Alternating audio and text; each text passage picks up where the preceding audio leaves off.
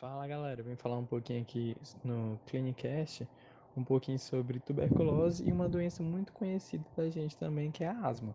Uma doença, a associação entre uma doença infecciosa, que é a tuberculose, e a asma crônica, que acomete uma brasileiros, e a tuberculose também sendo uma doença bem comum na realidade brasileira.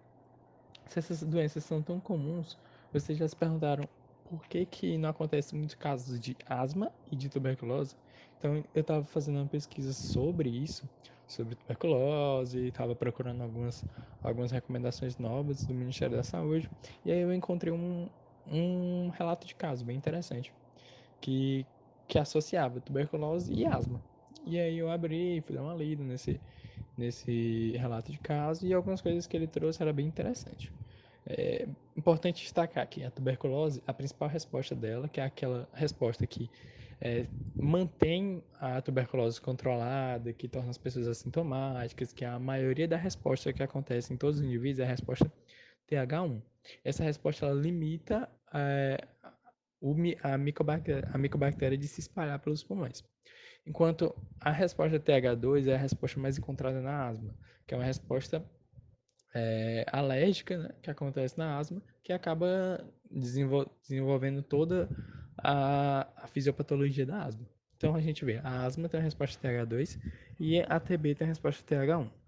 Qual é a, a ideia desse relato de caso que ele trazia?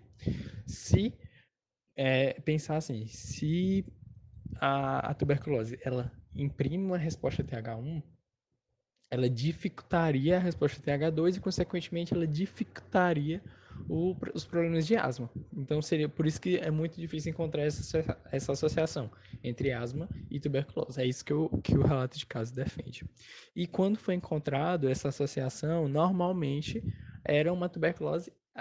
As três associações que foram encontradas eram tuberculose grave.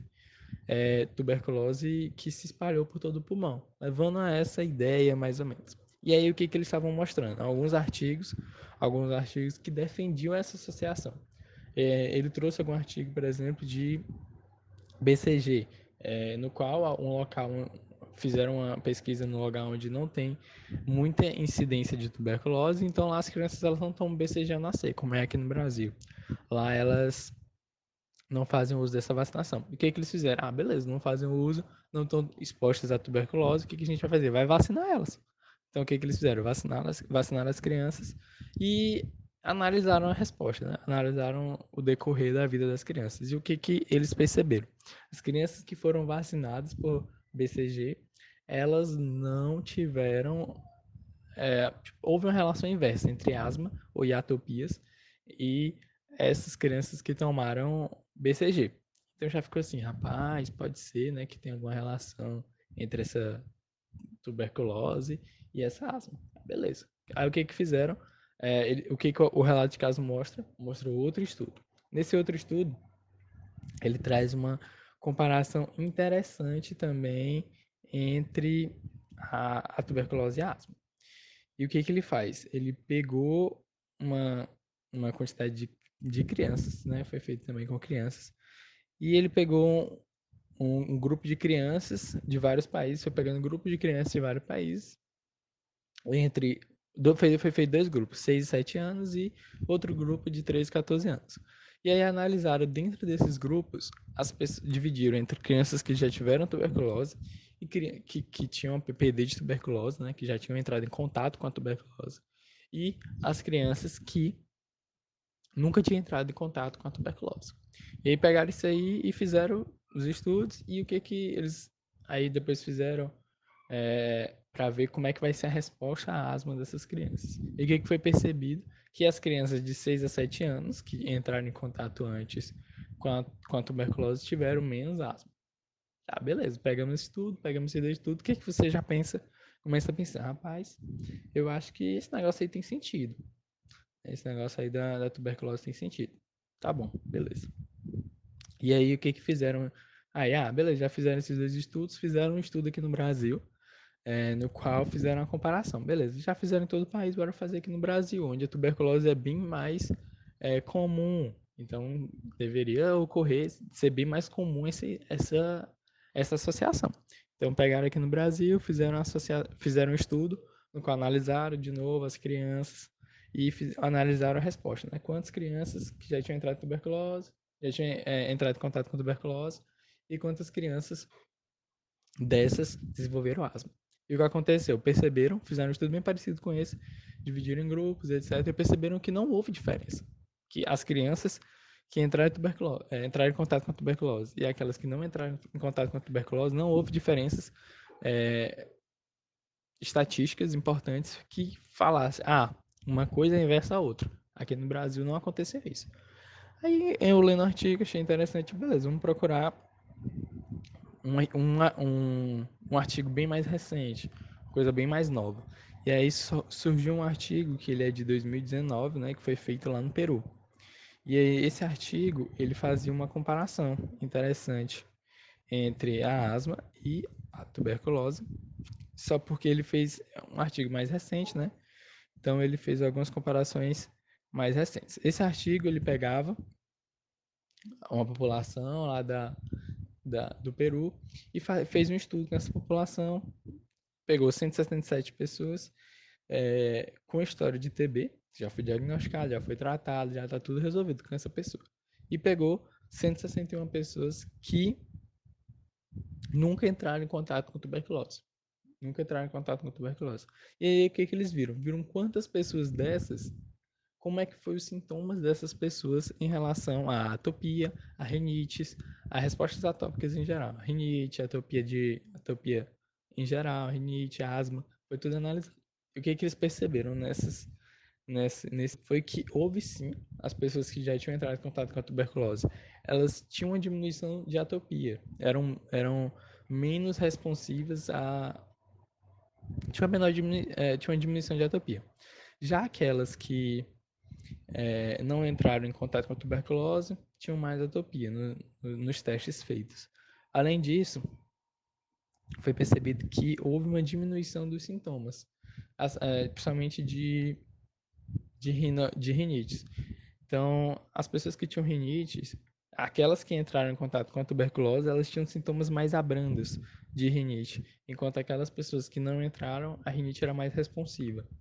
Ah, tá ok. Mas na hora que fizeram olha, é, os testes de asma e, e DPLC, e viram que não tinha diferença. A resposta broncodilatadora era praticamente a mesma. Não tinha diferenças estatísticas. É, é, não tinha diferenças estatísticas importantes. Então, que, qual é a conclusão que eles chegaram? Bom, é, a tuberculose interferiu na, na resposta atópica do indivíduo? Interferiu.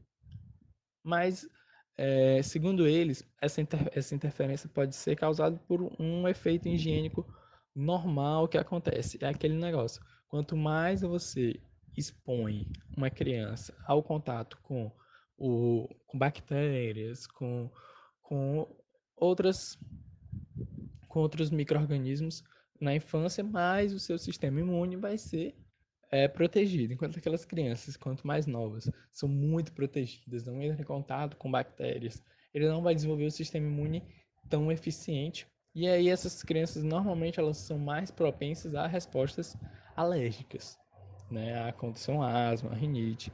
Então, a conclusão deles é que essa exposição à tuberculose seria somente como um efeito higiênico normal.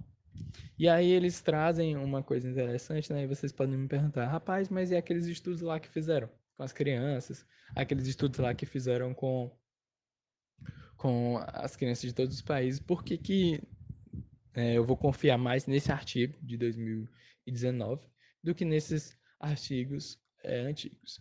Porque esses artigos, mais, esses artigos mais antigos, eles trazem um fenômenozinho chamado de falácia ecológica.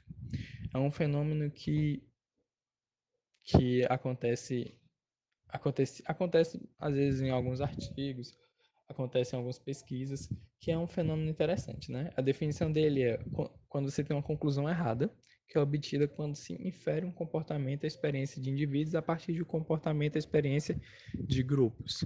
O que, que aquele artigo faz? Ele pegou um grupo qualquer, ele não fez uma definição, não fez uma. pegou um grupo qualquer de cada país sujeitou essas pessoas aos estudos de tuberculose, aos estudos é, de asma, só porque ele não conferiu. Rapaz, será essas pessoas que ele pegou, que nunca teve contato com a, com a asma, será que essas pessoas elas não tinham um histórico familiar para asma? Será que essas pessoas elas não tinham um histórico familiar para outras outras doenças atópicas? Então, se você, é, a gente pode ver que não tem como de, determinar uma, uma sua herança. É, a pessoa ela vai ter asma ou não é uma coisa multifatorial. A resposta atópica é multifatorial. É o, o que ela, tudo que ela viveu na vida. Será que essa pessoa ela não está exposta a mais alérgenos? Será que essa pessoa é, como é que foi a infância dela? Ela teve mais contato com bactérias? Não tem como tu definir uma coisa. Ah, essa daqui é, é contrária a essa daí usando só duas variáveis. Ah, esse daqui pegou tuberculose quando era criança, esse aqui não pegou. Esse daqui teve mais asma, esse aqui não teve, então quer dizer que é tuberculose. Não, tem muitos outros outros outros fatores que interferem nesse surgimento da asma. Então é, é esse fenômeno é chamado de falácia ecológica. Não tem como você pegar só duas variáveis e dizer que elas estão relacionando entre si, sendo que você tem inúmeras outras variáveis ao redor. Então é mais ou menos essa ideia que eu quis trazer para vocês. Falácia ecológica é uma de, é, uma coisa que é uma definição que tem é, epidêmico, que muita gente às vezes não dá muito valor, mas a gente vê que é muito importante em pesquisas. É, antes da gente afirmar, antes de fazer uma pesquisa dessa, a gente tem que estar tá preparado para esses vieses que pode acontecer. Então, é, é isso aí. Eu tentei trazer o que mais ou menos essa que eu consegui encontrar dessa relação entre tuberculose e asma. Eu queria agradecer a todos e muito obrigado, gente por ter escutado até aqui. E qualquer dúvida pode falar comigo ou com o Carlos Eduardo é, no nosso Instagram ou falar, podem entrar em contato com ele, que a gente vai tentar ajudar nessas dúvidas que vocês tiverem. Muito obrigado.